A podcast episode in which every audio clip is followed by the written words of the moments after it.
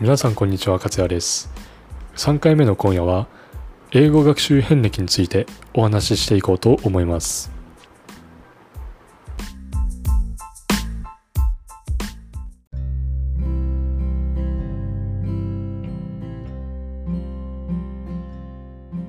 はいということで3回目の今夜は英語学習遍歴について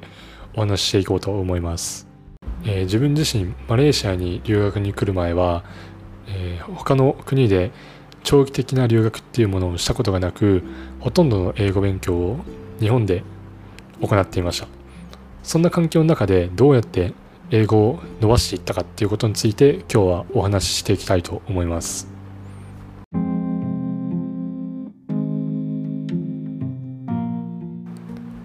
はいということで、えー小学校から遡って話をしていきたいなと思います。えー自分の小学校時代は本当に全員まあみんなみんなと同じぐらいな英語力英語力っていうか英語の勉強をしたことがなかったので、えーその時は本当にまあ覚えた単語で言うとバタフライぐらいかなと思います。はい、えー何も勉強してませんでした。でその状態で中学校に入り、えー中学校で最初につまずいたところで言うと小文字の B と D の向きの違いについて、えーちょっと苦戦した覚えがあります。でもまあ全体的に中学校を振り返るとテストで90点以下っていうのを取ったことがなくて、えー本当に英語は得意な方でした。結構そのネットにいる方ってその英語力ゼロからとか、えー昔は英語が全然ダメだったのにとかって言うと思うんですけどまあ大体嘘なんじゃないかなと個人的には思っています。で、まあ自分の場合、まあ、正直に言うと本当に、えー中学校3年間90点以下1回取ったか取らないかぐらいの、えー感じでずっと3年間いました。で、えー全まあ、やってたこととすれば、まあ、教科書を読んで文法をちょっと勉強してっていうぐらいだったので特に特別なことは何もせずにまあただ英語が好きだったっていう覚えはあって、まあ、好きこそものの上手なれとは言うと思うんですけど多分、えーえーまあ好きだったので伸ばせたんじゃないかなと思います。はい。では次は高校を振り返ろうかなと思います、えー高校は自分は結構特殊な、えー環境にいましてまず中学校から高校に上がる際にやる受験勉強っていうのを僕はしてなくてなので、えー全体的な中学校のおさらいっていうのも個人的にはしませんでしたし、えーあんまり誇れることではないんですけど推薦で高校に行きました。でスポーツ推薦だったので推薦受かる受からないの話じゃなくてももらったその推薦をもらった状態もらった瞬間からもう勉強はしなくていいやと思ってたんで、えー受験勉強っていうのはしませんでした。はい。で高校に行ってからは、えーそのスポーツコースっていうところに属してて本当に勉強は全然せずに、えーテスト前1日だけ勉強して、えーテストを受けて翌日にはもう全部忘れてるっていうような環境で、えー勉強してたので、えその時に英語は一応英語の授業はあったんですけど文法とかっていうのは勉強しませんでしたし、えー単語を覚えてこいっていうのもほとんどありませんでした。なのでま座学で言うと本当に1分も特別に勉強をしてないんじゃないかなと思います。でで高校時代何をしてたかっていうと、えーずっと洋楽を聴いてました。洋楽聴いて洋楽の歌詞を見て、えー一緒にまあ歌って、えーまあ分からない歌詞があったらたまに、えー調べてまた歌ってっていうのをずっと繰り返しててそれがまあ自分の中の、えー発音だったりとかっていうののつながりにつながってきたんじゃないかなと思います。この洋楽の学習っていうのはすごく、えー英語に英語学習にとってすごく、えーいいことしかないと思うのでまた後日そこは話したいなと思います。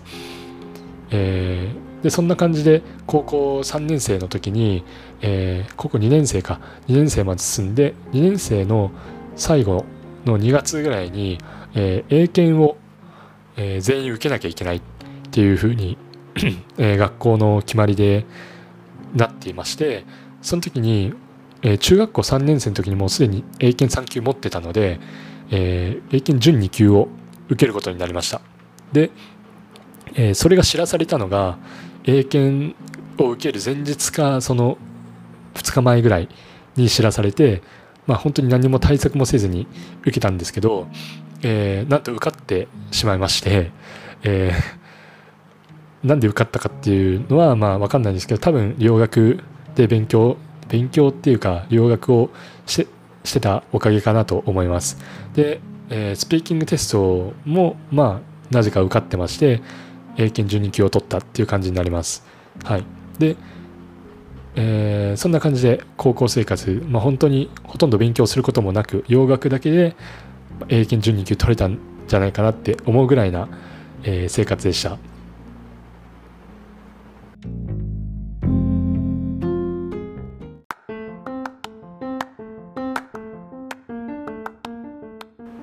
はい、では次は高校卒業から大学在学中の話をしたいなと思います。えー、実はそのマレーシアに留学する前は日本の大学に1年半行っていたっていう経験があって、えー、その時の話もしていきたいなと思います、えー、まず高校3年生から大学に上がる際に、え受験勉強っていうのを一応しました。っていうのは、え一応推薦入学ではあったんですけどその推薦の条件の中に英語の試験っていうのが含まれていて英語の試験だけ、えー、勉強をしました。その時に、えー、スタディサプリを、えー、やっていての文法だけやっていてで英語英単語については一個も勉強せずに、え、試験を受けました。はい。で、まあ、その時に初めて家庭法だったりとか、えー、統治法だったりとか、え、基本的なえー、高校文法っていうのはそこで初めて見て、えー、すごく苦戦した覚えっていうのはあります。で結果的にその受けた大学っていうのに落ちてしまって、えー、その滑り止めっていうか2校目で受けた大学に、え受かったっていう感じでそこに入学しました。はい。で大学に入学してから、え高校時代は本当にスポーツしかしてなかったので、え大学に行ってってそのスポーツをやめて、えー、勉強に専念しようと思って大学に入学しました、えー、そこから、まあ、英語を勉強し始めたんですけどまず最初に取り掛かったのは、えー、TOEIC でした、えー、やっぱりその時は TOEIC っていうのはすごく、えー、いい試験いい試験だと思ってましたし、えー、TOEIC ができれば英語もできるようになるだろうっていうふうに思っていたので、えー、やりました、えー、入学して1ヶ月後の5月ぐらいですね。えー、初めて TOEIC の模試を受けてみてその時は全部で200問あるんですけど、えー、180問は適当に解いたっていう感じで全然できなかったのを今でも覚えています。でその時に、えー、まあ結果としては315点ぐらいだったんですけど、えーまあ、自分の英語力ってこんなもんなのかと、え、少し少し落ち込んだ覚えはありました。そこからえー、TOEIC の単語帳とか TOEIC の文法書とか、えー、参考書とかっていうのを買ってそこから、えー、通学時間だったり、えー、家帰ってから文法の勉強と単語の勉強をし始めました。で、えー、12月その年の12月に受けた TOEIC のテストで580点取れて、まあ、260点ぐらい上げれたっていうことになります。はい。でまあそこその時は素直に嬉しくて、まあ、自分の英語力もちょっと上がったっていうのを見えたのでそれはすごく嬉しかった覚えがあります、えー、そして春休みになったので春休み2ヶ月間あったのでその時にセブ島に留学しようと思いました。でセブ島はマンツーマン授業で、えー、1つのクラス50分あってそれが1日8クラスあるっていう感じの結構、えー、スパルタじゃないですけどそういう感じの環境で勉強ができて本当にそその時に初めて人と英語で喋るっていう経験をしましたしその時に初めてその英語を喋る難しさとか、えー、そそれを知ると同時に英語のうん限界のなさというかというのをすごく痛感して、えー、その時にまた少しですけど挫折みたいな、えー、感情を味わったっていうのを今でも覚えています。はい、で2ヶ月間、えー、結構勉強して、えー、帰ってきた頃に TOEIC をやったんですけどその時は730点ぐらい取れて、まあ、自分でも結構満足した覚えがありますでその時にちょうど、えー、Twitter かなんかで、えー、TOEIC のテストっていうのは日本だけで有効であって他の国ではほとんどの、えー、評価の対象にならないっていうのを見て、え自分の中ではその時に結構びっくりしてなんか自分が追い求めてたその TOEIC での点数っていうのはそこまで価値を得られないのかと少し残念に思った覚えがあります。でその時にそういう方たちが言ってたのが、えー、TOEFL とか IELTS とかっていうテストが、えー、大学、えー、海外大に留学する際にも有効になってくるっていうのを見てじゃあ TOEFL をやろうと。思って TOEFL をその時に始めました。それが大学2年生になる頃ですね。で TOEFL をややる時に、えー、TOEFL 用の英単語帳っていうのをオレンジ色の3800単語入ってる英単語か英単語帳を買って過去問もやってみました。でそしたら結構、えー、 TOEFL って難しいテストで、えー、まあ過去問だったんですけど全然できなくてその時にもまたちょっと挫折した覚えがあります。でその時にちょうど、えー、IELTS の方が TOEFL より少し簡単だみたいな感じの情報を数多く見たのでじゃあもう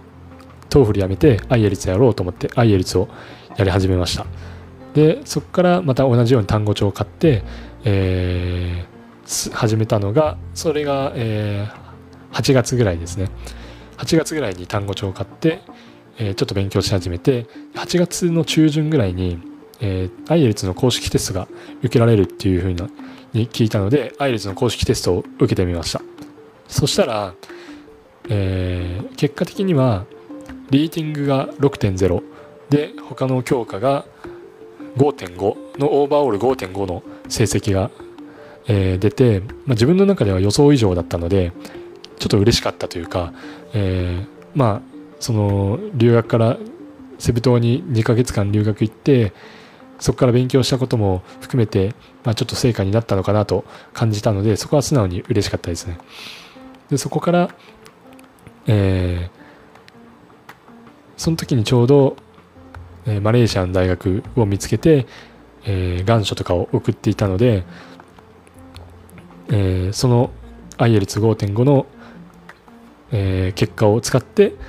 マレーシアの大学に編入したっていう感じになります。でその9月あ8月中旬に IELTS を受けてからそのあ、えー、留学に出発するまでの約5ヶ月間ぐらいは、えー、ずっと単語帳をやってました。で単語帳を進めつつ、えー、オンライン英会話っていうのを、えー、始めてみましたそれが12月ぐらいです12月から3ヶ月間ぐらいオンライン英会話を始めてみてその時にまたその話す難しさっていうのも体験しましたし、えー、それと同時に、えー、話す楽しさとか、え、アウトプットの大切さっていうのを改めて感じました。はい。で、そこから、え、留学行くまで、え、ずっとオンライン英会話を進めて、で、現在に至るっていう感じです。えー、自分のターニングポイントになったところっていうのは、